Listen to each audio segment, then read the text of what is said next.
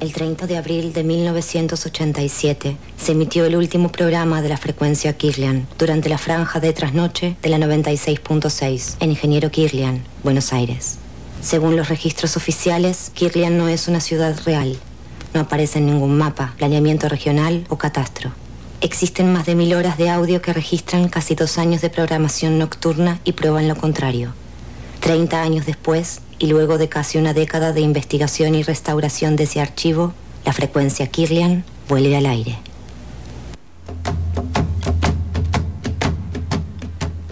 Estamos con Cristian Ponce, guionista y director de la serie La frecuencia Kirlian, que se encuentra disponible en Netflix. Cristian, ¿cómo estás? Bueno, por ahí para comentarles un poco antes de que podamos tomar contacto con Cristian, La Frecuencia Kirlian, por si no sabía, es una serie web animada de, Argentina que se estrenó hace dos años nomás, en 2017, en distintas plataformas como YouTube o Vimeo. Eh, a partir de, este año, el 15 de febrero, eh, tuvieron un contacto ahí con los chicos de La Frecuencia Kirlian y está disponible en Netflix. Ya amanece Kirlian. Y eso quiere decir dos cosas. La primera es que ya pueden bajar la guardia. Los monstruos están listos para desaparecer. La otra es que la emisión de esta noche está llegando a su fin. Este es su locutor favorito diciéndoles buenos días y dulces sueños.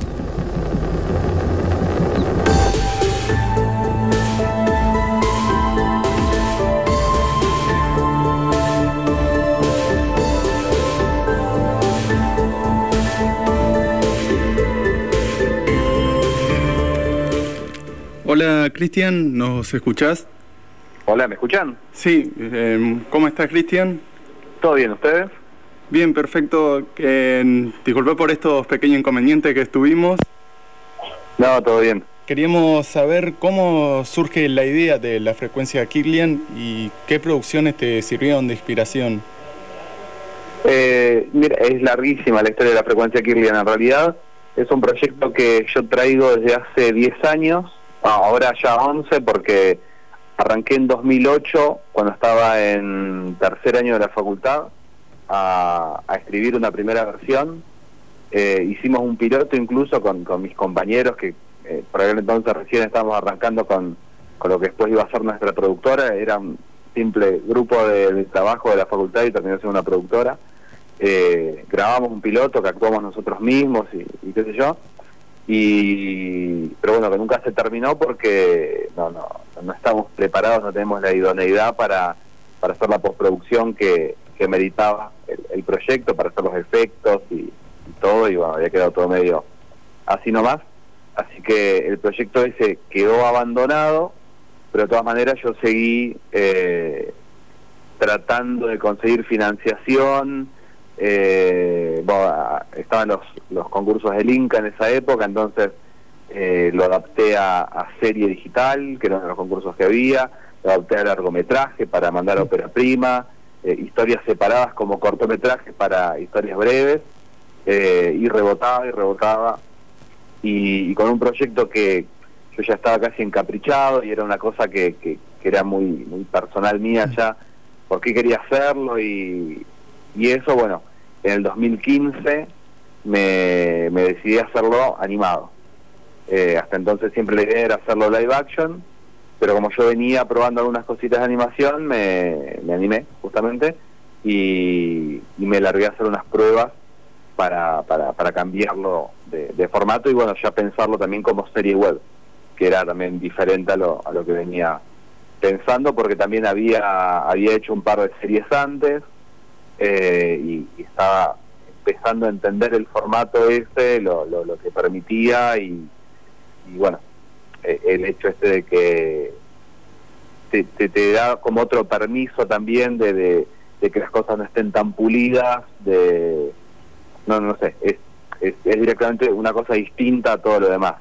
Entonces, eh, nada, mm, se sumó a mí Hernán Bengoa, con el que habíamos hecho ya justamente una serie web que se llamaba por compañeros motorizados. Y bueno, primero él escribiendo conmigo y después se sumó a dibujar. Y, bueno, a partir de ahí fue un año y medio más o menos entre que empezamos la producción del primer capítulo y, se estrenó finalmente hace casi, eh, mañana van a ser dos años de, la frecuencia Kirlian justamente. Y, las influencias son un millón, porque qué sé yo, estamos en una, generación eh, que, hemos consumido tantas cosas que, es muy difícil. Yo Sí, ahora, recuerdo algunos episodios que mostrabas el nombre de Stephen King también, por ejemplo, y tiene bastante esa onda de terror, de, de la ciudad Kirlian me recuerda bastante a lo que podría ser Castle Rock también para el escritor. Sí, sí, de una. Pasa que, bueno, eh, Stephen King, poner que explotó, viste, finales de los 70 y salieron un millón de cosas parecidas, entonces yo no sé hasta qué punto eh, nos inspiramos en Stephen King o nos inspiramos en esas otras cosas que fueron rebotes de, lo que había hecho él. Claro. Pero, qué yo, Ir Indiana también, que es una serie de, un pueblo en el que pasan cosas raras. Eh, la, la, radio en sí como escenario para una historia de terror, eh, hay un millón de, películas. Yo la, otra vez estaba haciendo memoria, una de las más viejas que, que vi, no, no porque fuera vieja, sino en el momento que la había visto yo, que la había visto de más de joven, era La Masacre de Texas 2, eh, que, que hay toda una escena, varias secuencias en realidad que transcurren en una radio, y, y en realidad pensaba que por ahí esa fue una de las de las que me metieron eh, esa idea en la cabeza, pero bueno, también las series de antología como La Dimensión Desconocida y yo tengo un millón de referencias. Bueno, Cristian, eh, Alejandro te habla. Por ahí para, para continuar eh, un poco con la entrevista, queríamos, por lo menos queríamos saber cómo fue eh, ese acercamiento que hubo por, por parte de Netflix, cómo venían trabajando ustedes hasta ese momento y bueno, cómo tuvieron que adaptarlo también para que hoy, para que bueno, en ese momento se convierta en la, la primera serie de animación argentina que, que esté, digamos, en la plataforma que, todo el mundo tiene, digamos, a mano. Eh, Sí, es, es, raro porque antes estaba en, YouTube que estaba más a mano. pero, pero Netflix ahí como que, le da una validación, ponele, y, y como que la gente le da más ganas de mirarla. Eh, nosotros veníamos, ya te digo, éramos cuatro personas, sin contar a los actores, que hacíamos todos los episodios. Yo eh, animaba y dirigía, Hernán Mengoa eh, escribía conmigo también y dibujaba, y después Hernán Biasotti hacía el sonido y Marcelo Cataldo hacía eh, la música. Después obviamente cada capítulo tiene diferentes actores. Y nada, tardábamos lo que tardábamos. El primer capítulo estuvimos un año y medio, el segundo medio año y así cada vez menos, hasta que el último que, hicimos, que es el que no se estrenó todavía, eh, estuvimos dos meses solamente, el sexto. Eh, nada, nosotros teníamos pensado sacar uno cada tres meses entre el cuarto y el quinto tuvimos medio un, descanso y ahí habíamos planteado, bueno, esta es la segunda temporada. Eh, eh, el quinto ya entraba en, esa, en ese segundo año. Eh, y estábamos casi terminando el sexto, que lo íbamos a estrenar ahí en, en octubre, cuando en realidad el que se contacta con nosotros es Alejandro de Gracia, que es un agregador de Netflix. No nos contactó Netflix, sino alguien que trabaja en distribución y que eh, como que le acerca proyectos a, Netflix que supone que podrán interesarle a, la plataforma. Y bueno, hubo suerte. Eh, ahí él nos dijo que la bajemos de todos lados porque está subida a Vimeo, a YouTube, a Facebook, a Cinear. Así que tuvimos ahí que, llamar a todos lados. Lo que no eran cuentas nuestras, por ejemplo, Cinear, y pedir que lo bajen enseguida porque si pretendíamos vendérselo a, no, no vendérselo, sino como alquilárselo porque es un contrato que es durante un tiempo solamente a, Netflix, bueno, obviamente la exclusividad. La exclusividad. Eh, y ahí lo que pasó es que estuvimos como seis meses, ponerle desde que la bajamos hasta que se estrenó, cinco meses, y lo que tuvimos que hacer fue volver a los proyectos de animación que teníamos y cambiar el idioma de un montón de cosas. Todo lo que era escrito tenía que estar en portugués y en inglés también. Entonces, eh, eso fue el, dolor de cabeza más grande porque yo cuando trabajás así también medio amateur, porque era una cosa que hacíamos nosotros en, nuestras casas, ¿viste? no Jamás nos planteamos que ni, ni, ni, loco llegar a Netflix, pero, pero tampoco que sea otra cosa que una obra que, que hacemos nosotros para nosotros mismos casi cuando haces un, trabajo así, los proyectos vas parchando, no, no, no, no sos demasiado prolijo, no, no pensás que vas a tener que abrirlo de vuelta o pasárselo a otra persona. Entonces era abrir proyectos de, animación que tenían un año y pico de cerrados y que son medio como las casas, viste que vos no entras en una casa y, se viene abajo. Y el proyecto también empieza a faltar dibujos y hay que reconstruir y bueno, eso fue un dolor de cabeza bastante grande, pero bastante bien nos fue porque pudimos acceder a todo. Y sí. No, eso te iba a preguntar, digamos, como que hoy estábamos googleando, ¿no? Como quien dice, buscando un poco de información y en, algunos foros así de series eh, en, inglesas, ¿no? Eh, estadounidenses, eh, se hablaba de, bueno, ¿cuándo, cuando vuelve Ghost Radio o The Killian Frequency, que es como le como, como se llama, digamos, su serie en los otros idiomas. Portugués yo ya no, no alcanzo, así que no sabría decirte. pero que como qué loco eso de, de, saber que, que se, se, aguarde y que se discute sobre una producción que por ahí vos hiciste porque porque tenías ganas y por un desafío también tuyo, y que ahora gente en cualquier lugar esté diciendo, che, loco, ¿cuándo sale la segunda? Vamos.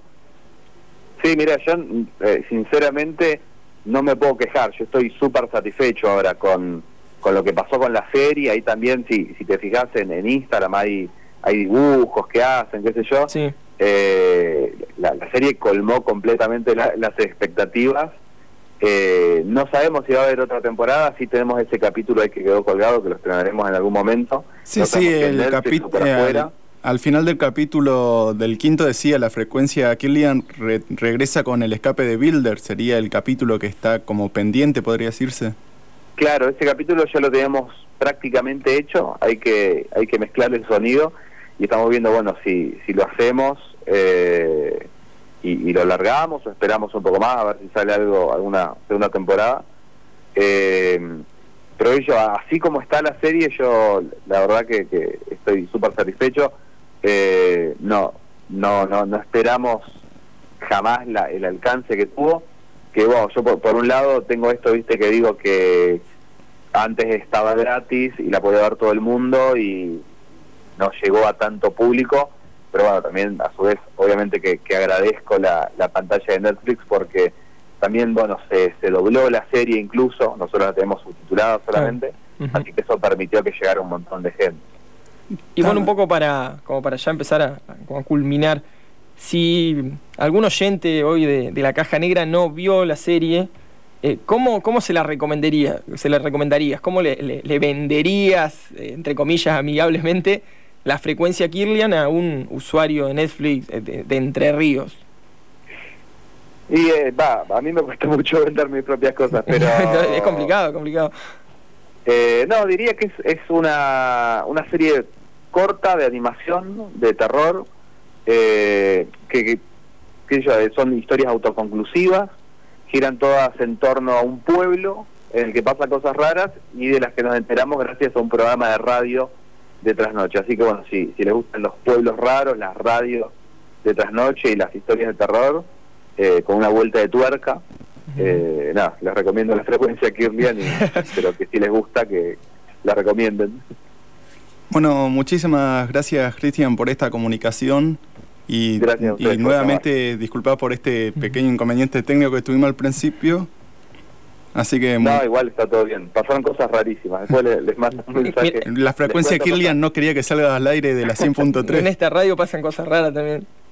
Digna de la frecuencia Kirlian. Digna de la frecuencia Kirlian. Bueno, muchas gracias, Cristian. Eh, un abrazo. Estamos en contacto. Seguimos entonces con la caja negra, agradeciendo a Cristian Gamboa que nos escribía de, de parte de la producción de la frecuencia Kirlian, para repetir un poco, una serie de animación argentina disponible en Netflix con cinco episodios, ¿no? Cinco, capítulos y a salir el sexto, que lo estaba anticipando un poco Cristian. Así que a la espera de la próxima temporada. La Caja Negra, un programa libre de spoiler por la radio de la Universidad Nacional de Entre Ríos.